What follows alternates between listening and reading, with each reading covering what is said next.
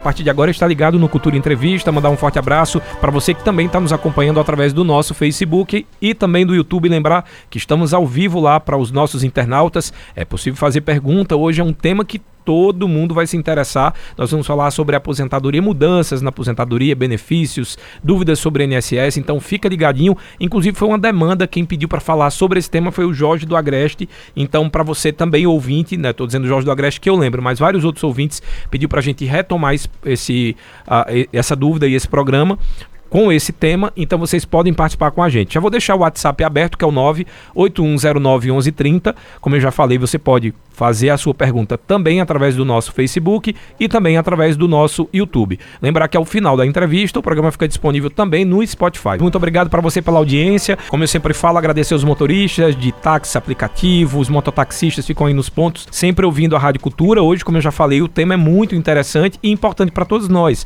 Será que a gente ainda dessa geração vai se aposentar, Betânia? É uma pergunta que eu vou fazer daqui a pouco pro doutor, porque eu acho meio difícil, né? Tem umas mudanças acontecendo, ó, tem aposentadoria, a gente vai falar sobre aposentadoria, benefícios e também dúvidas sobre o INSS.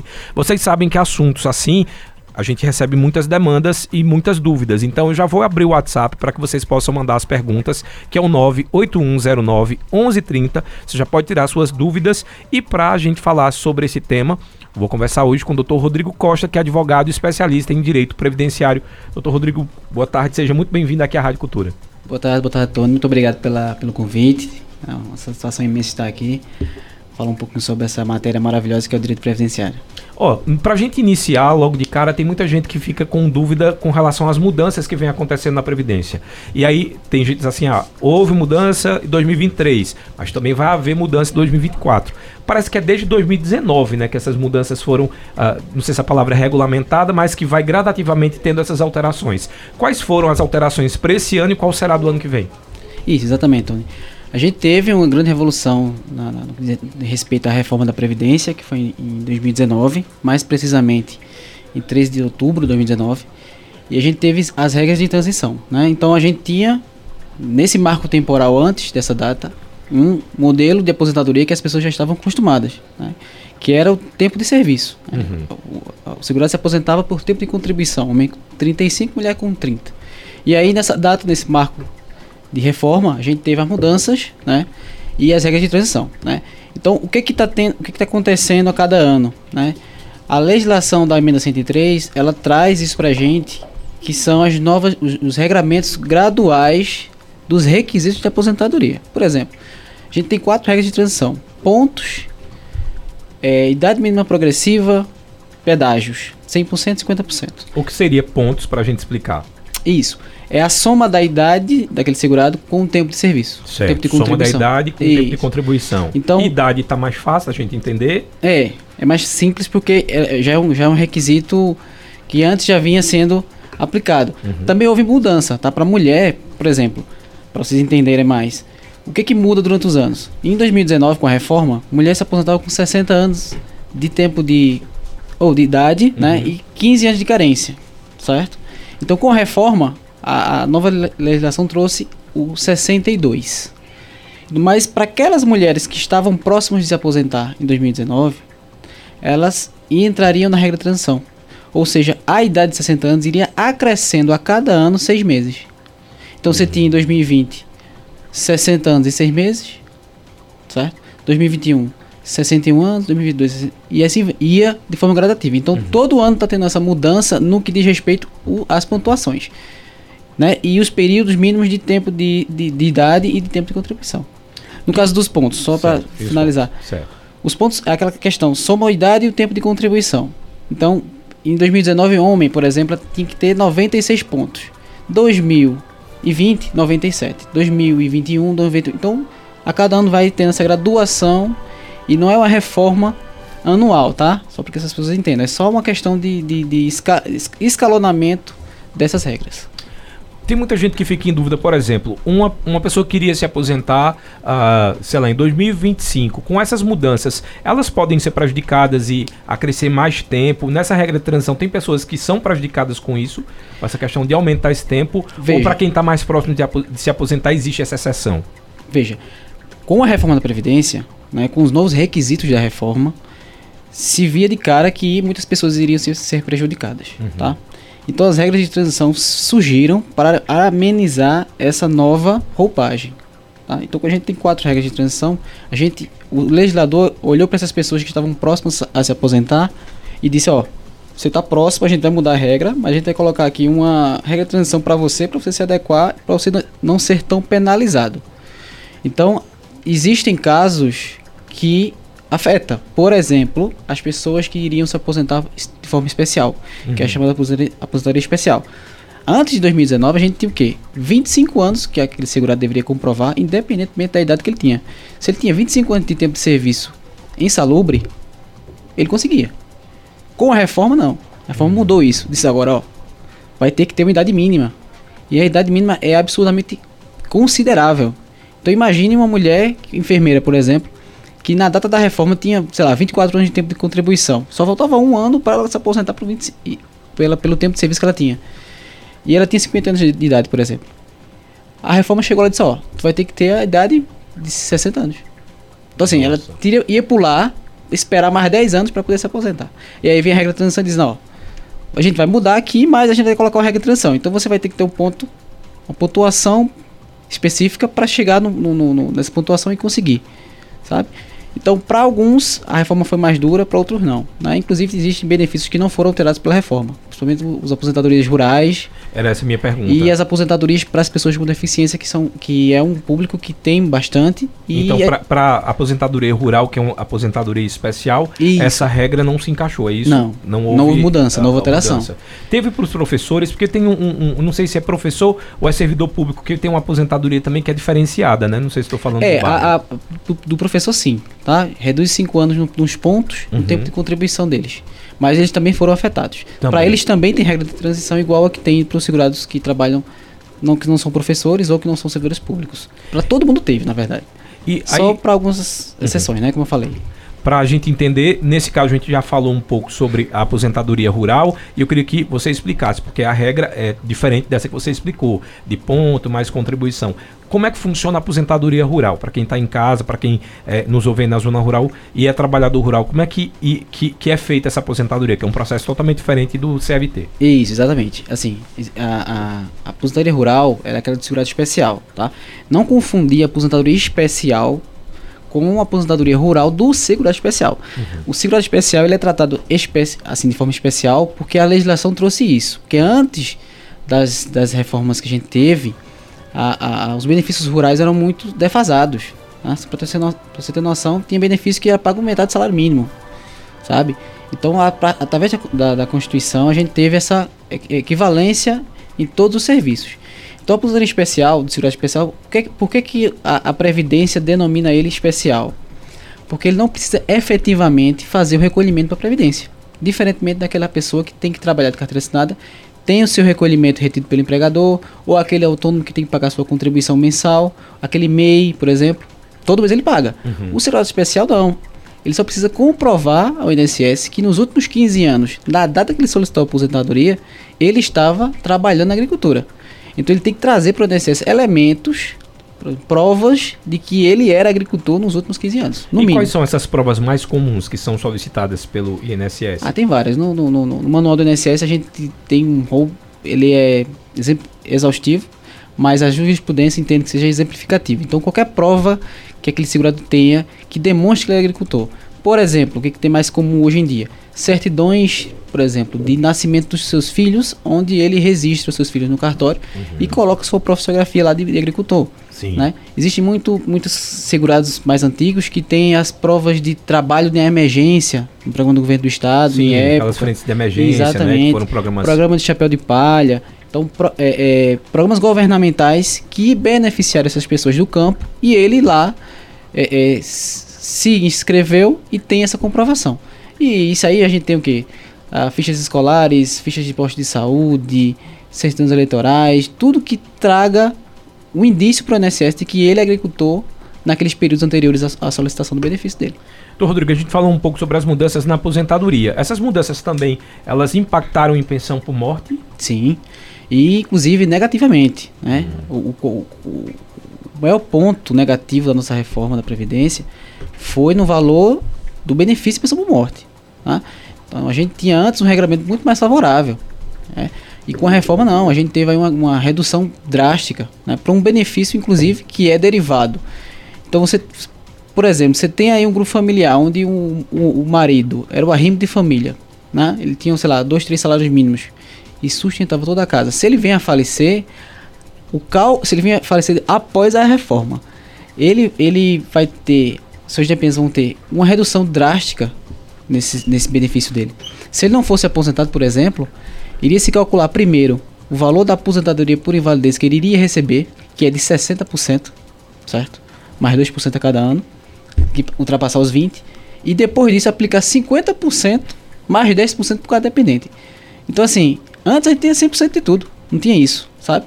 E depois da reforma isso aconteceu. Então, às vezes, um, um como eu falei no, no, no, meu exemplo, o marido morre e tem três salários que ele recebia. Ah, a esposa vai receber um e. Se no máximo uma receber. conta, digamos que ele recebe 3 mil reais, possivelmente ele recebe 1.500. A esposa. Tecnicamente, falando. Então, assim, se for só a esposa como dependente, né? se tiver mais filhos, aumenta mais um pouco. Né? E tem a questão da ressalva dos deficientes também. Uhum. Mas, assim, é absurdo. Isso né? pode, por exemplo, uh, o, o segurado né, do INSS, ele pode requerer isso judicialmente, por exemplo, mostrando que a, a, a questão da, do valor do salário não vai ser o suficiente para sustentar a família ou não. A decisão, pelo fato de ser uma, uma mudança na regra do INSS, é isso e tem que aceitar. Infelizmente, a gente tem na legislação isso, certo? E o que é aplicado é isso pelo INSS, porque o INSS ele vai para o ato normativo, ele não vai flexibilizar. Uhum. Agora, a gente tem o quê? A gente tem os advogados e tem a Justiça Federal estadual para a gente discutir. Então a gente tem a jurisprudência. Né? Temos os tribunais né, para a gente tentar e deixar isso aí, eh, transformar essa matéria de forma inconstitucional. Como aconteceu, por exemplo, no LOAS. Muita gente fala do LOAS. Ah, doutor, quais são os requisitos? Ah, ter a idade ou ter a deficiência e ter um quarto salário mínimo no máximo, não é isso? Então muita gente diz assim, ah doutor, esse, val esse valor de um quarto salário mínimo é absurdo, ninguém vive com salário mínimo. Imagine quatro pessoas numa casa com salário mínimo. Então isso foi um critério da lei. Só que o STF desde 2013 já disse que isso aí é inconstitucional. Então a gente pode mitigar isso aí judicialmente. Em outras palavras, significa dizer que se eu recebo um pouco mais do que isso e estou requerendo, eu posso entrar judicialmente para que eu consiga receber esse benefício. Que não seria aposentadoria, seria o LOAS. O assistencial. O assistencial. Isso, exatamente. Se você tem um processo administrativo, porque o, o, infelizmente o INSS ele é bem restrito à legislação. Uhum. Então ele vai lá dizer, ó, é um quarto salário mínimo? Se passar um real, Tá Já fora. Era. Você tá fora. Mas você pode judicializar, trazer elementos que comprovem a tua vulnerabilidade e da tua família. Despesas que você tem. O INSS, pronto, ele tem um normativo que ele só, ele também flexibilizou um pouquinho, né? Ele coloca lá, ó, você pode trazer para cá para a gente flexibilizar esse valor, fraldas descartáveis, despesas, medicações, consultas entre outros. Bem restrito. Judicialmente não, a gente pode colocar lá alimentação desse grupo familiar, o lazer desse grupo familiar, é, despesa com aluguel, água, energia, tudo. Porque é despesa, de fato. E judicialmente a gente consegue flexibilizar na maioria dos casos. Eu vou fazer a pergunta que eu fiz para a Betânia aqui na brincadeira, mas uh, alguém da minha geração, dos 40, chegando nos 40, ainda se aposenta? Com certeza. Quem hoje contribui para o INSS se aposenta. Mesmo com os problemas que a gente tem e com as duras reformas que a gente, que a gente perpassa, a gente consegue. E, e o que oriento mais para quem está nesse meio do caminho, digamos assim, procure um profissional para fazer um planejamento previdenciário, uhum. porque a gente tem regras de transição, são quatro, e a gente precisa saber qual é melhor, tá? E para cada pessoa vai ser diferente, porque cada um trabalhou de forma diferente. Então precisa fazer esse planejamento para você saber realmente qual a melhor é, situação que você se encaixa.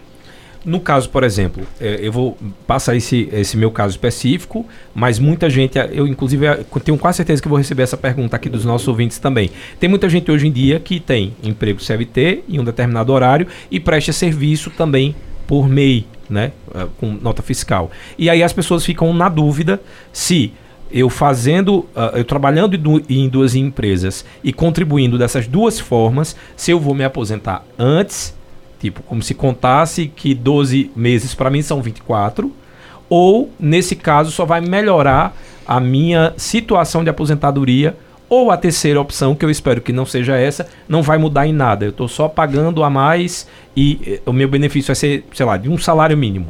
é importante tua colocação. Pessoal, não vai contar em dobro, tá? Nem triplo. Então, se você tem um emprego dois e faz contribuições em vários regimes, você não ou no mesmo regime, você não vai conseguir se aposentar pelo mesmo regime de forma dobrada. Tá? Isso aí que fique claro para as pessoas. Então, o que, que pode melhorar é a questão da RMI, do teu valor de, de aposentadoria, certo? Agora, no caso específico, se você trabalha, recebe o salário mínimo e também abre um MEI e faz o recolhimento, porque o, o recolhimento do MEI é sobre o salário mínimo. Uhum. Nesses dois, você não vai ter muita diferença, sendo sincero, tá? O importante é o planejamento, logicamente. O que que aí tem, tem pessoas que dizem, doutor, mas tem, tem, um, tem um vizinho meu que tem duas aposentadorias. Depende. Por quê? Se você, você tem três empregos, ou dois, como você falou, em regimes diferentes, aí tudo bem. Por exemplo, se você trabalha CLT, mas você tem emprego numa prefeitura, de um concurso público que você passou. Você trabalha em dois turnos, todos os dias. Então você tem dois regimes, você contribui para dois regimes. Então você pode se aposentar em um regime, que é o geral, e regime próprio. Eita, deixa eu ver se isso aqui vai dar certo para mim, Wanda. Cruza aí os dedos para ver se vai dar certo. Meu caso, radialista e professor serviria para essas duas aposentadorias? Possivelmente. Se, se, se o seu vínculo como radialista for CLT e a sua de professor for de regime próprio. Ou o contrário. Se aqui, uh, uh, lá for CLT e aqui for uh, regime próprio. Sim, aí consegue. Hum. Exatamente. Então, em outras palavras. Isso acontece muito com o professor. Entendi. Então, em outras palavras, para que o ouvinte de casa fique bem uh, uh, inteirado sobre, existe a possibilidade de duas aposentadorias quando são atividades diferentes. Mas, por exemplo, se eu exerço a mesma atividade como professor de manhã e a mesma atividade à tarde, mesmo que sejam em escolas diferentes, aí eu só tenho direito a uma aposentadoria. Isso, veja. Você tem que entender o seguinte. E o ouvinte também tem que entender o seguinte. Que a gente só vai se aposentar duas ou três vezes se nossos regimes foram diferentes. Uhum. Regime CLT, que seria o regime sim, geral. Sim, sim, municipal, que poderia ser concurso, tá? Que for estadual. Ou federal. Então, um professor, ele pode ser professor da rede pública, um contrato, regime próprio, tá? Concursado. Uhum. Escola particular, outro regime. E se ele tiver um concurso público na, no âmbito federal, ele pode se aposentar em três regimes. Entendi. Sem então, problema nenhum. A... Agora trabalhar tem, muito. Entendi. Então são os regimes que fazem a diferença. Isso, exatamente. É. E não é regime de peso, não, tá, pessoal? É, é regime que a gente tá falando CLT, MEI, federal, funcionário público. Então já fica aí essa dica. Ó, tem mais gente perguntando sobre aposentadoria. Eu vou passar, eu vou segurar até o finalzinho do, do nosso primeiro bloco para pegar as perguntas dos ouvintes, porque agora também tem algo que foi muito falado, que é a revisão da vida toda. E muita gente tem dúvida do que seria a revisão da vida toda. Eu queria que você explicasse um pouco sobre isso e para quem vale a pena pedir essa revisão. Isso, veja, a revisão da vida toda foi um, uma tese né, que, que judicialmente foi acatada pelo STF agora há pouco, é, na qual. Mas antes de explicar, deixa eu explicar o seguinte: como é que funciona a sistemática de cálculo do INSS? Quando a gente pede a aposentadoria, para que o INSS faça o cálculo da nossa aposentadoria, ele vai olhar para nossas contribuições, que é chamado PBC, período básico de cálculo. Então ele, ele olhava de julho de 94 para frente. Ele só considerava essas, essas contribuições para fins de cálculo, tá uhum. tá certo? E aí a reforma, e a, desculpa, a revisão da vida toda é a tese de que falava o seguinte: para aquelas pessoas que contribuíram antes de 94, que já tinham um vínculo anterior, por que, que o INSS não utiliza esses, esses, esses, esses salários para compor o meu salário de benefício? O INSS tinha o entendimento de que não conseguia fazê-lo porque ele não tinha sistema para fazê-lo tá? Porque era questão do cruzeiro antigamente e depois de 94, de 94 o, o real ficou mais fácil para fazer esse, esse, cálculo, certo? Isso foi uma das questões que o INSS muito pontuava. Mas a revisão do Vitor veio abarcar isso, para não trazer prejuízos àquelas pessoas que trabalhavam muito, né, e tinham altos salários anteriores a 94 certo? Então, que em outras palavras tiveram contribuições em cima desse salário que ganhava antes. Exatamente. Uhum. Então seria uma injustiça para essas pessoas Sim. terem suas aposentadorias calculadas só com as contribuições de julho de 94, 94 para frente. Então não são todas as pessoas que estão direito a essa revisão, tá? Por isso é importante fazer cálculo. Por quê? Porque às vezes tem pessoas que tinham baixos salários antes de 94 e que começaram a ganhar bem após 94. Então, se eu coloco esses salários ruins nesse cálculo, vai prejudicar. E a inversa é a verdadeira. Para que as pessoas tenham direito realmente à revisão da vida toda, são pessoas que tenham altos salários anteriores a 94. Tá? Ou em que contribuíram palavras... mais tempo antes de 94. Entendi. Em outras palavras, significa dizer que, obviamente, eu sempre digo que a melhor orientação é buscar um advogado para que não acabe não se prejudicando e não passe essa revisão e acabe baixando, porque existe a possibilidade, existe. a possibilidade de aumentar a aposentadoria, mas também existe a possibilidade de, de ter essa baixa. Isso. Então, em outras palavras, é até 94 fazer uma conta simples. Eu ganhava dois mil reais, certo? Até 94. Aí, a partir de 94, eu começo a ganhar só um salário mínimo. Para mim é interessante. Isso. Mas se foi o contrário, se antes de 94 eu ganhava um salário mínimo e a partir de 94 eu começo a ganhar, ganhar dois mil reais, se eu pedir a revisão, meu benefício ao invés de subir vai cair. Provavelmente. Isso é, isso é o, o, grande problema da revisão é essa. Pessoas que dão entrada na revisão pela questão de ah, tá em alta, ah, disseram para mim que tem que fazer isso porque vai aumentar, faz o cálculo, porque senão você pode ter problema. Eu disse que eu ia segurar as perguntas, mas não dá. O pessoal começou a participar muito, aí acaba que se eu deixar só para o segundo bloco, eu não consigo dar uh, vencimento aqui em todas as dúvidas. O Osmar César, do bairro das Rendeiras, está dizendo qual é essa nova fórmula de aposentadoria, quanto tempo eu tenho que contribuir para me aposentar. Aí ele passou, eu tenho 53 anos e 28 anos de contribuição. Bom, veja só. Existem as quatro regras de transição, tá? Tem que verificar qual foi o período que ele tinha de tempo de contribuição na data da reforma. Certo. certo? Ele falou que tem 28 anos, é 28 isso? de contribuição. Certo. Então, provavelmente, idade mínima seria interessante. Idade mínima, no caso, é. 65 homens. Começa com 61. 61. É, começa com 61. Mas assim, para ele, a gente precisa fazer o, o cálculo da, da, da, do planejamento, né? Porque uhum. senão a gente não consegue traçar o melhor. Né? Pontos também, dependendo da situação, tá? Qual é a questão aqui? Uh, essa regra de transição, no mínimo, o segurado tem que ter 35 anos, se for homem, e 30 mulher tá? Hum. Só, só as regras de transição de pedágio que são aquelas que na data da reforma você tinha dois anos para se aposentar, você tem que cumprir um pedágio, certo? Se ele tivesse, por exemplo, esses 28 anos na data da reforma, ele teria que completar, se fosse mulher, um pedágio. Né? Homem tem que ter 33 na data da reforma. Isso são os pedágios. As outras duas, que são pontos de tempo de idade mínima progressiva, vai depender do tempo que ele vai ter. Como 28 anos ele tem de serviço, ele vai ter que ter 35 e ver a idade dele nessa época. Para ver se para verificar se juntando dá os pontos necessários ou dá o, a idade mínima para a regra de, de, transição mínima progressiva. Tá? Mas assim, para ele, indica super, um, um planejamento. Planejamento. Saber. Exatamente. Depois eu pedi que você explique um pouco mais sobre planejamento no segundo bloco que acho que é interessante. A gente, eu nunca escutei falar muito de planejamento uh, de, de, aposentadoria, porque normalmente a gente já busca o INSS para saber se tem direito ou não.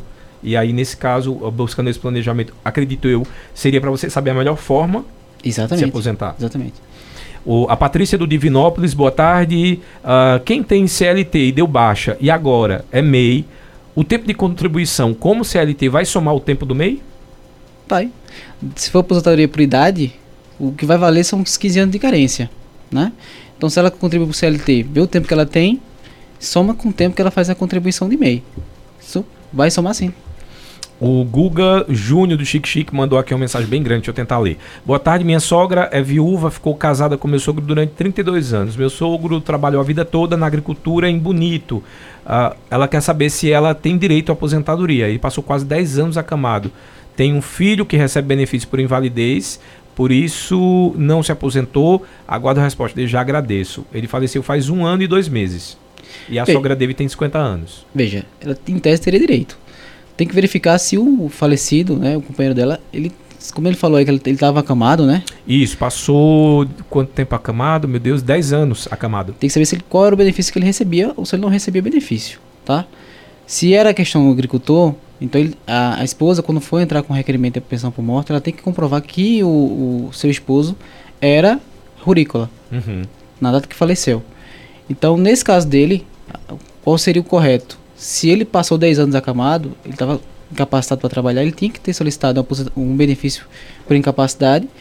E aí, se ele ficasse por, com esse benefício por incapacidade recebendo esses 10 anos e viesse a falecer, a faltar, ela poderia sim, com certeza, dar entrada na, na sua pensão por morte. Como eu estou aqui com a conversa aberta, o Guga acabou de dizer que ela não recebia benefício. Nesse caso, então, ele não era ele não, né? é, é, ele, no, no caso. É. Ele não recebia benefício e mesmo no período que estava acamado, ele não fez essa solicitação né, de, de, de benefício é. também. Aí, nesse caso, é meio, fica mais complicado. Porque aí você vai entender que ele passou 10 anos sem trabalhar. Né? Porque ele, de forma como agricultor, né? Uhum. como eu falei, o agricultor não precisa pagar o INSS, ele precisa comprovar que estava tra trabalhando. Então, se ele passou 10 anos acamado, então ele não estava trabalhando, então estava no benefício. Então, isso vai cercear o direito dela a pedir. E no caso dela, ela tem 50 anos. Como ela, é, ele está falando de zona rural, se ela for trabalhadora rural, ela pode solicitar. Isso, exatamente. Diria, não precisa do benefício do marido, mas ela solicitando como agricultora. É, porque são, são os benefícios distintos, né? Uhum. Pensão por morte e aposentadoria dela, é outra sim. coisa. Ela sim pode, se ela comprovar com 55 anos. Porque a idade, só fazendo parênteses, para o rural é 60 anos homem e 55 mulher. É, a então, gente tem uma redução. 5 anos ela consegue. Isso, se ela, se ela mais 5 anos de, de, de, de, idade e comprovando os 15 de, de agricultora, ela conseguiria, tese. Vamos fazer o seguinte, na Cultura 2 horas e 27 minutos, a gente está falando sobre aposentadoria, benefícios e dúvidas sobre o INSS, também pensão. Aí se você tem dúvida, pode mandar sua pergunta através do nosso WhatsApp, que é o 98109 1130. Lembrar que você pode perguntar também através do nosso Facebook, a gente está ao vivo pelo Facebook e pelo YouTube. E que ao final da entrevista vai ficar disponível o link para você mandar no grupo da família, dos amigos, da escola, do trabalho. Então manda já esse link no finalzinho da entrevista, porque tem muitas dúvidas aí que com certeza vão servir para alguém. Nesse caso, inclusive, foi importante a gente uh, pegar esse caso uh, do que mandou o último aqui foi o Guga, né? Porque se de repente ele soubesse dessa informação, o, o, o, sogro dele teria solicitado esse benefício. Então, às vezes a gente perde algumas coisas por causa da falta de informação e esse é o nosso papel aqui enquanto imprensa. Só lembrar que a gente está recebendo aqui o Rodrigo Costa, que é advogado e especialista em direito previdenciário, para tirar todas as dúvidas a respeito de aposentadoria, benefícios e dúvidas sobre o INSS aqui no estúdio. O doutor Rodrigo Costa, advogado especialista em direito previdenciário. Lembrar que você pode mandar a sua pergunta através do nosso WhatsApp, que é o 98109 1130. Esse é o bloco que eu trago só as dúvidas dos ouvintes e também da Wanda Maia. Wanda fez uma pergunta aqui uh, fora do ar que eu achei muito interessante. Eu queria que ela refizesse para a gente compartilhar informação com vocês. E aí, é Wanda? Tem tanta coisa que a gente ainda não entende ou, ou, desconhece. Por exemplo, a minha dúvida foi que eu perguntei aqui em off, né? Quem está em auxílio doença, por exemplo? Uh, vamos dizer que Maria está em auxílio de doença há cinco anos. Isso conta como contribuição? Veja, sim. Tá? A gente chama isso de período de gozo de benefício por incapacidade. Conta para carência, tá? Certo. É, nesse caso aí, esses cinco anos, ele, ele pode ser contado para a futura aposentadoria dela se ela intercalar as contribuições. Por exemplo, passou cinco anos do benefício, certo? O benefício foi cessado, foi cortado. No mês subsequente, ela tem que voltar ao trabalho ou contribuir, tá? Então, se for uma pessoa que seja CLT, cortou o benefício, volta a trabalhar, esses cinco anos vai, vai contar. Porque é justamente essa, essa sistemática. O benefício serve para que a pessoa fique afastada do trabalho e se recupere. Ninguém certo? escolhe adoecer. Exatamente. E você não precisa contribuir nesse período, uhum. certo? Se você for um autônomo, por exemplo. Porque muita gente faz o seguinte, tem pessoas que já atendi que ficam em benefício e com medo de, de achar que esse tempo não vai contar e pagam o INSS. E aí às vezes o INSS entende o seguinte, não, eu te dei o benefício, você ficou contribuindo, então você está trabalhando, cara. Hum. Então, essa sistemática de você deixar o período passar e depois que cortar, você contribuir ou voltar a trabalhar, é o que a legislação garante é, o cômputo e não te, traz prejuízo na tua futura aposentadoria, se você fizer isso, né? Se agora se deixar passar o tempo, aí você, você vai perder. O Douglas Circolou está dizendo, continua ainda 15 anos de contribuição, 65 anos de idade para o homem e autônomo é a mesma regra? Isso.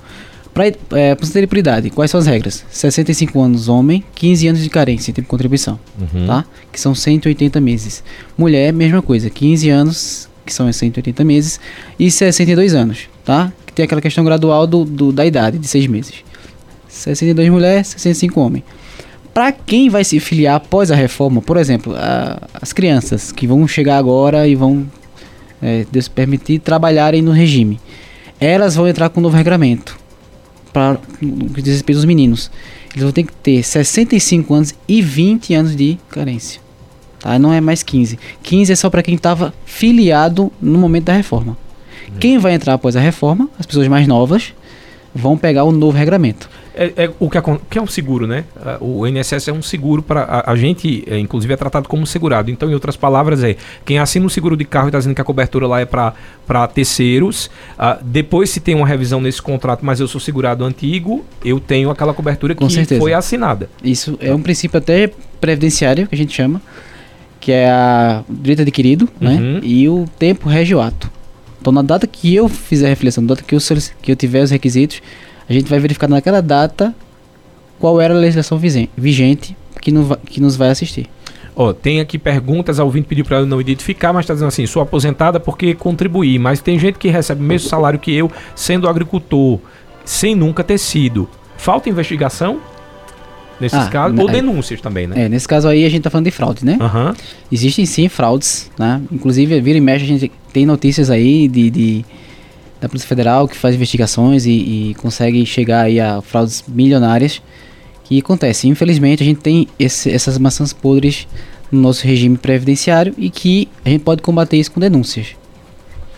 Que infelizmente foi o que a gente tinha falado. ah, não sei se fala- a gente falou em off ou falou no programa que às vezes, inclusive, muitas pessoas são prejudicadas porque Isso. essas que en- enrolam e causam essa fraude tiram o direito de quem realmente tem direito. Isso, Aí, num exatamente. caso desse, cabe denúncia. Cabe. Se eu conheço, por exemplo, um caso, Isso. eu posso denunciar no INSS. Inclusive para benefícios assistenciais. A gente tem um grande fraude nesse tipo de, de, de, de âmbito de benefício de pessoas que têm condições que não se enquadram no, no re- requisito de miserabilidade. Porque o BPC ele tem que ter o requisito de mis- miserabilidade. Se aquela pessoa não tem e por algum motivo solicitou esse benefício fraudando, e quem tiver conhecimento fizer uma denúncia anônima para o Ministério da Previdência, isso vai ajudar a tirar esse benefício dessa pessoa que não precisa para outra pessoa é, é, estar no lugar e que precisa e venha ser contemplada, né? Maria do Socorro, do bairro do Salgado, mandou pergunta por áudio. Boa tarde, Maria. Oi, boa tarde. Adorei tarde. o tema. Olha, veja, eu tenho 56 anos, completei esse ano. É, eu tenho um problema auditivo desde dois anos. Eu já fiz três cirurgias que não resolveu. Hoje eu uso aparelho. Graças a Deus é a minha sorte. Já dei entrada é, no INSS em 2002, mas não deu como deficiência. Para mim arrumar trabalho é difícil. Ficou difícil, né? Aí assim, eu só trabalhei fichada uma vez, uma vez só. Mas essa mesmo me botaram pra fora. Eu só passei sete meses nessa firma, que hoje não existe mais, que era a antiga Sabra. E eu nunca paguei INSS, entendeu? Tenho laudo, tudo, que o meu é crônico, meu problema é crônico, mas até hoje nunca tive direito de ah, nada, entendeu? Aí assim, eu faço meus bicos, minhas coisas. Eu não vou ficar parado esperando, né? Agora que eu, eu também não pago INSS, não tem condição não de pagar INSS não. Mas eu queria que você me desse uma luz aí, por favor. Obrigado. E boa tarde, bom final de semana. Obrigado, Maria. Para você também, ela inclusive completou aqui essa informação, ela dizendo, no caso para entrar no Luas, eu tenho que botar um advogado, porque ela disse, explicou melhorzinho no, no- no texto que ela usa aparelho auditivo desde os 12 anos de idade. Aí ela disse que hoje ela não escuta mais sem o aparelho, é um problema crônico, mas ela não conseguiu o benefício Luas, que não é aposentadoria, é o Luas. Ela quer saber como é que ela faz para conseguir ou solicitar se é necessário advogado. É, nesse caso, Maria, se você já tentou pelo INSS e não conseguiu, a maior orientação é você procurar um profissional da área para te orientar nesse sentido, tá certo? Porque o que você precisa fa- fazer? Você precisa, se você não contribui, né, é- já, já temos um problema aí, porque aí se você tivesse contribuído, provavelmente você poderia já estar acobertada, né? Mas assim, para aquelas pessoas que não têm condições de contribuir e estão em situação de vulnerabilidade social e têm deficiência, né, tem barreiras que, por exemplo, barreiras de, de questão auditiva, entre outros, de não conseguir emprego, às vezes pela idade, pela não é, profissionografia, não tem qualificação profissional para entrar no mercado concorrido de trabalho, Uhum. ela pode solicitar esse benefício assistencial, se ela comprovar deficiência e a situação de vulnera- vulnerabilidade. O laudo já serviria como prova para dar entrada com o advogado? Ela disse que ela tem um laudo, no caso, que o problema E dela os é exames também, tá? Certo. O interessante seria trazer todo o histórico para comprovar judicialmente que essa incapacidade, essa deficiência dela já vem ao longo do, do, do, do- tempo. Porque a lei de benefícios fala o seguinte, que o beneficiário, aquela pessoa que solicita o BPC, tem que comprovar os impedimentos de longo prazo. E para o regime previdenciário, o impedimento de longo prazo é aquele que tem caráter físico, sensorial, mental, etc. E que ultrapassa os dois anos. Então tem que ser uma coisa prolongada, certo? Então se ela prova isso através de um processo judicial, vulnerabilidade, deficiência a longo prazo, possivelmente ela pode ser contemplada com benefício. O Roberto Itacaimbó mandou também pergunta por áudio. Boa tarde, Roberto. Boa tarde, aqui é Roberto Cobra das Negras em Itacaimbó. Olha, eu recebo um auxílio acidente. O INSS me deu alta e me deu esse auxílio. Falou que eu podia trabalhar. Só que eu fiquei com a perna curta e dura, né? Aí, por que é que eu não recebo um salário? O que eu recebo é R$ 1.050. Tem... Foi, foi a pergunta dele. Nesse caso, é... Roberto, né? Roberto, Roberto. Tacaimbo. Veja só, existe um benefício previdenciário chamado auxílio acidente, tá? Ele é um benefício pago pelo INSS para aquelas pessoas que tiveram sequelas decorrentes de algum acidente. Então, ele é pago, ele pronto, é o único benefício previdenciário que é pago no valor abaixo do salário mínimo. Ele pode ser pago. Metade do salário mínimo. Do qual, benefício, na verdade. Qual benefício? Desculpa. Auxílio acidente. Auxílio acidente, é, certo. É, não é o auxílio doença por acidente de trabalho, é outra uhum. coisa. É auxílio acidente. Então ele é pago para aquelas pessoas que ficaram em benefício por auxílio doença e depois que se recuperaram ficaram com sequelas decorrentes daquela, daquele acidente, daquele evento danoso. E aí, pela questão indenizatória, ele é um benefício que a gente tem que enquadrar ele como indenizatório vai ser pago pelo INSS esse benefício a título de, da, da indenização pelas sequelas que ele teve. Hum. Isso significa dizer que ele pode é, trabalhar em outra empresa ou outra ou função, receber salário e vai continuar a ser pago esse benefício para ele. Vamos porque é uma indenização. Vamos para um caso nacional, o, o dedo do Lula. É. Então seria uma indenização digamos, caberia. Isso. Se ficou com aquela sequela, Se ele poderia... teve um acidente, ficou com sequela, ele era segurado, né? Entendi. E aquilo ali reduziu a capacidade de trabalho dele, porque tem que reduzir a capacidade de trabalho Sim, claro. daquela pessoa. Aí o INSS vai lá e faz o pagamento desse auxílio indenizatório de, de meio salário meio vale de benefício. Eu usei o, o exemplo porque vive é. na cabeça, não tem a ver com política não, porque é, eu tenho até medo, às vezes eu tô fazendo, fazendo programa aqui falando sobre sífilis e o pessoal começa a debater é, é Lula, é Bolsonaro, e eu fico sem entender onde a sífilis entra nesses casos. Mas ó, a Mônica Maiara do centro da cidade, ela tá dizendo, eh, tá querendo saber o seguinte, numa casa, se a mãe já tem o Luas e a filha tem 65 anos, ela pode receber também o Luas? Pode. O benefício assistencial, ele é o seguinte, ele o benefício em si, ele é personalíssimo. Então a legislação fala o seguinte, que renda proveniente do BPC, ela não é computada por cálculo familiar. Hum. Então a gente pode ter, num caso específico, eu mesmo, no meu escritório tem um caso que tem três pessoas na mesma residência recebendo BPC. Tá? A mãe com a idade avançada e dois filhos deficientes, sem nenhum problema. Então a renda de cada um não vai contar para o outro. Diferentemente se fosse cada um recebendo salário mínimo de trabalho, por exemplo. Então a gente teria três salários mínimos para três pessoas. Ele dividiria. Estaria mais enquadrado. Estaria, exatamente. Mas o BPC não. Zero para cada um. Se solicitou para um, para outros não, não, não, não computa. O outro não computa e o outro não computa. E assim vai. Pronto. Então, Rogério Manuel da Silva tinha feito essa mesma pergunta, perguntando aí se duas na, na mesma casa poderiam ter duas pessoas com luas. Então, está respondida a pergunta. Tem mais por áudio? Louro da Malhada. Louro da Malhada. Boa tarde, Louro. Meu amigo, boa tarde. Aquele forte abraço a todos vocês aí da mesa. Que Deus abraço, Louro. A todos e um bom serviço. Ô, meu querido, eu vou fazer 59 anos e eu pago um sindicato há mais de 20 anos. Diz que quando chegar aos 60 anos, aí você aposenta como agricultor. Isso é verdade aí? Há mais de 20 anos, né? Que eu estou sempre ali pagando corretamente, viu? Beleza? Me dê alguma dica aí, beleza? Uma boa tarde, que Deus abençoe todos, que Deus abençoe aí, beleza? Amém, Louro. Bom final de semana. Mas nesse caso ele tá pagando, eu não entendi, porque. É, veja só, existe uma, uma, uma confusão do que significa sindicato, pagamento de sindicato, tá? Sindicato é contribuição a um órgão específico uhum. que auxilia os trabalhadores rurais. Tá? É uma contraprestação desse serviço que é prestado por esse sindicato. Então não, é, não significa que ele pagou os 20 anos que ele vai necessariamente se aposentar como rural ele tem que provar ao INSS que nos últimos 15 anos ele estava no roçado, ele estava trabalhando na atividade campesina. Uhum. Então, essa contribuição vai subsidiar as outras provas.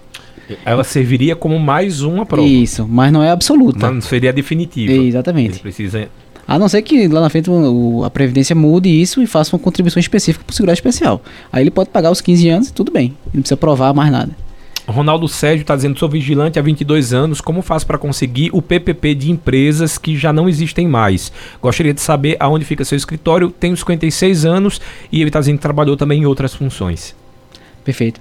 Nesse caso, o PPP é o perfil que vai trazer. A empresa vai mandar para o. É, ela é obrigada a mandar para o trabalhador.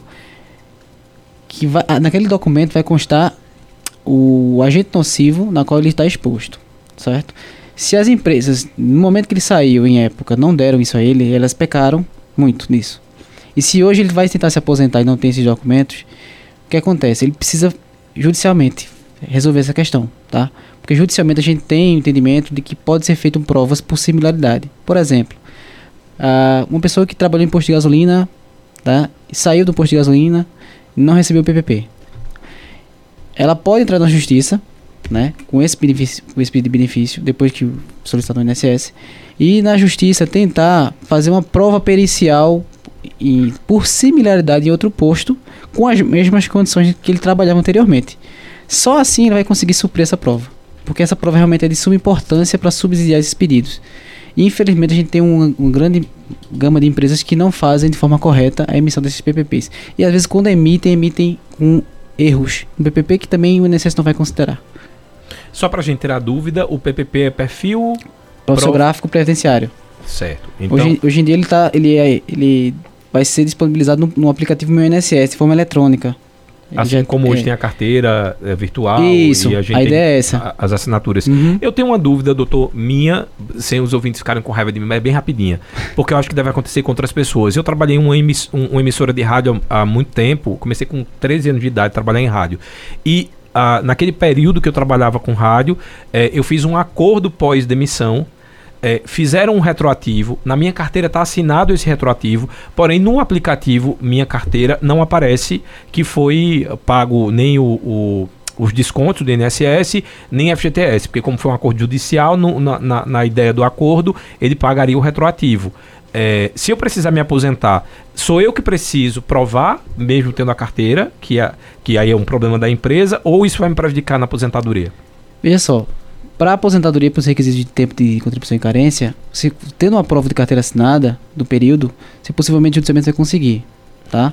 Porque você, porque é aquela questão, a empresa que é a responsável pelo recolhimento, se não uhum. houve, é, você não pode ser prejudicado. Você tem que comprovar através dessa prova que você tem que é a carteira de trabalho, sem rasuras, uhum. né? Se uhum. você não tiver nenhuma rasura, nada que é, tire a, a segurança da carteira, você Sim. consegue comprovar.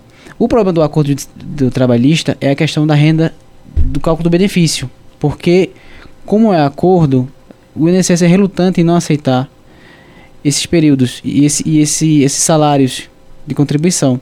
Isso afeta muitas vezes na questão do valor da aposentadoria. Hum. Então, o que é que o judiciário hoje entende? Que se você quer provar esse vínculo trabalhista, que prove num processo de que tenha começo, meio e fim, sem acordo tá? que você consiga provar lá os elementos nesse processo judicial trabalhista para que isso reflita no INSS. Porque se for por acordo, resume tudo, isso aí não, não, não vai te trazer problemas. Tá vendo? Não fiz planejamento, deu nisso. Ó, boa tarde, Rádio Cultura, sou Francisco Florencio, em Sumé, na Paraíba. Queria tirar uma dúvida, por favor, é, doutor Rodrigo, por, me explique se o agricultor ainda precisa ser associado num sindicato dos trabalhadores rurais para poder ter direito a solicitar o benefício do INSS é, aos 60 anos. Falou um pouco, mas. É, não, tá? Por quê? Ah, salvo engano, foi antes de 2017. Ah, o sindicato ele era o caminhão do segurado especial tinha de acesso ao INSS. Então ele intermediava essa questão. Então a, até essa época o sindicato ele os elementos que ele produzia faziam prova junto ao INSS. E aí com mudanças na, nas portarias e na legislação, essas declarações emitidas pelo sindicato rural, eles não têm mais fé de ofício perante o INSS. Então tem que provar através dos programas governamentais ou provas ratificadoras, tá? Então, não há necessidade tá? Só se você quiser. E se você tiver benefício junto ao sindicato, certo? Mas para aposentar não é requisito que o INSS exige você ser filiado ou não ao sindicato. Ah, pega perguntas agora do nosso Facebook. Maria de Fátima está dizendo: quem tem 16 anos de contribuição já pode se aposentar com idade de 56. É, tem um problema de DPOC, coluna ah, para trabalhar no município eu não sei o que é o DPOC, deixa eu botar aqui no pai dos burros chamado Google, pra gente saber o que é. Mas nesse caso. Qual o nome dela? O nome dela é Maria de Fátima. O nome dele, veja só. Esse, esse ponto que você trouxe foi muito importante, porque a gente pode falar isso um pouco Doença sobre a, pulmonar obstrutiva crônica. sobre a questão da aposentadoria pela pessoa com deficiência. Se ela comprova que esses 16 anos ela contribuiu sendo portadora de algum tipo de deficiência, nesse caso essa doença, essa doença pode ser qualificada como uma deficiência, ela pode ter redução na idade. Então ela pode se aposentar mais cedo ao INSS. Não precisar não esperar os 62 anos, e sim 60 55. Ela, pode se aposentar por idade, aposentaria por idade da pessoa com deficiência. Nesse caso, ela, ela já colocou aqui que ela tem 56 anos. Ela já poderia estar aposentada. Sim. E caso ela dê entrada agora no INSS, ele faz o retroativo ou não? Aí a, a demora foi dela. Digamos. Não, aí é- vai a partir do momento que ela, que ela solicita. Ela, com a idade que ela tem e o tempo, ela entra naquela situação que a gente chama, de direito adquirido. Uhum. Muito embora que a aposentadoria por idade, por, por deficiência, ela não, não teve alteração com a reforma. Uhum. Então continuam os mesmos regramentos. Então, pela idade e tempo que ela tem, se ela comprovar aos 16 anos que ela tinha deficiência e que se o INSS verificar que nesses 16 anos ela persistia deficiente, ela teria esse direito. Neta do Vassoural mandou mensagem de áudio pra gente. Boa tarde, Neta. Boa tarde. Eu tenho 58 anos. Nunca contribuí com nada. É, vai ser difícil para me aposentar ou não? Meu nome é Neta do, do Vassoural. Boa pergunta, Neta. É, se aposentar pelo regime geral de previdência, não, ela não vai ter direito, porque não tem contribuição. Uhum. Então não adianta. A gente tem que entender o seguinte, o segurado tem que entender o seguinte, que existem os benefícios previdenciários que necessitam de contribuição, salvo o seguro especial. Só comprovar. Uhum. E os assistenciais. Ela pode se beneficiar do assistencial quando ela tiver 65 anos, mas ela tem que se enquadrar nos requisitos, né? Situação de mi- miserabilidade? Que, a gente, que é uma- um termo que a enfermeira ali coloca e a gente acha pejorativo, mas é o que está lá na, legisla- na le- legislação e a gente precisa entender. Então ela só com 65 mais ou, mais ou menos ela vai, vai conseguir esse benefício se ela se enquadrar nesse, nesse critério de, de miserabilidade. Ferreira Nero tá dizendo boa tarde. Trabalhei em uma empresa durante cinco anos, saí e não foi dado baixa na minha carteira. Tem algum problema quando eu for me, a- me apresentar? Sim. Porque o INSS não vai saber contar o teu tempo. Porque ele tem o início do teu trabalho, mas não Acho tem que um fim. aposentar mudou, né? Que a palavra não é apresentar, é quando eu for me aposentar. Ah, sim, sim. Vai ter, porque assim, o INSS não vai ter no CNIS, que é a base de dados dele, o início e o fim do teu vínculo. Hum. Aí ele não vai poder contar esse período se- seu. A não ser que você faça comprovação deste período trabalhado. Por exemplo, se você tem contra-cheques, se você foi. Você tem extratos da, do FGTS, que é o depósito, se você tem a, a, que a gente chama de RAS-CAGED, né? E que comprove o período que você saiu. Né? Mesmo que não esteja anotado na, na carteira, mas você prova isso, você pode judicialmente, que é difícil no INSS, porque o INSS não vai aceitar, mas judicialmente você tem essa possibilidade de conseguir comprovar esse vínculo e contar ele para tempo de carência e para o requisito de aposentadoria. José Claudino do- de São Caetano, abraço ao pessoal de São Caetano. É, ele está dizendo o seguinte: sou funcionário público municipal efetivo, tenho 55 anos de idade e 32 anos de contribuição. Tá perto de me aposentar? Isso, nesse caso dele, ele tem que verificar junto ao órgão do regime próprio dele. né? Se for aqui em Caruaru, é o, é o Caruaru Prev. Isso. Existem regras específicas do regime geral e regras específicas do regime próprio.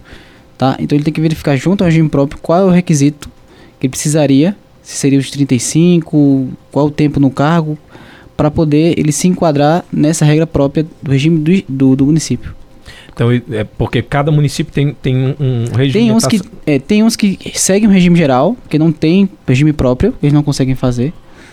E tem uns que já tem. Caruaru mesmo tem o Caruaru Prev, né? Regime próprio de previdência. Para quem é efetivo, né, estatutário, ele se vincula a esse tipo de regime. Cláudia do bairro Santa Clara quer saber se ela pode ser demitida quando estiver perto de se aposentar. Digamos que ela trabalhou, sei lá, 20. ela quer se demitir ou quê? Não, se, o, o- se o, o patrão pode demitir, digamos assim, ah, ela vai se aposentar daqui a seis meses, final do ano. E aí o patrão demitiu. Ah, sim, pode. A empresa É, a, pode a empresa pode. A empresa não é obrigada a ficar com nenhum funcionário. Certo? Pode emitir. Tá? Nesse caso, para ela não perder o direito, é só ela É, continuar aí o que, ela faz? Ela volta a contribuir, se ela não contribuiu como, é, como facultativo ou contribuinte individual, e continua a contribuir até chegar o requisito dela. O Mas- que- a empresa não pode demitir apenas aquelas pessoas que estão em benefício de auxílio doença acidentário, Uhum. certo? Que garante, eles gozam de, de estabilidade de um ano. Mas não sendo isso, a empresa pode. Mas tem alteração, por exemplo, no que ela vai receber na aposentadoria, doutor Rodrigo? Digamos que ela está trabalhando, ah, ganhando dois mil reais. Aí ela foi demitida. Ela, se ela permanecer pagando esse benefício em cima desse valor de dois mil reais, a- altera o valor ou não? Aí vai ficar da mesma sistemática. Fica meio sistemática. Uhum, exato. Então é interessante no É. caso dela. Se, se foi o caso dela, se foi demitida, Isso. ela continuar fazendo. Contribuindo no valor que ela já recebia de salário, por exemplo. Quem pode acumular benefícios? Pergunta do Heleno, lá do bairro São Francisco. A, tudo, a a Previdência tem um rol de benefícios que podem ser acumuláveis. Tá? Aposentadorias com pensões, é, benefícios assistenciais, como eu falei, com outros benefícios assistenciais. Então existe um rol taxativo lá da, da lei de benefícios que fala que alguns benefícios são, são compatíveis. Teria que ver qual benefício ele está falando aí que, que seria ou não acumulável. No, agora, mais uma pergunta. Essa quem mandou foi lá do Santa Clara. Foi o Anderson. Ele está querendo saber se serviço militar conta para o tempo de aposentadoria no INSS. O INSS não aceita, infelizmente. Mas judicialmente a gente, a gente tem já o entendimento majoritário de que sim. Já existe jurisprudência nesse caso?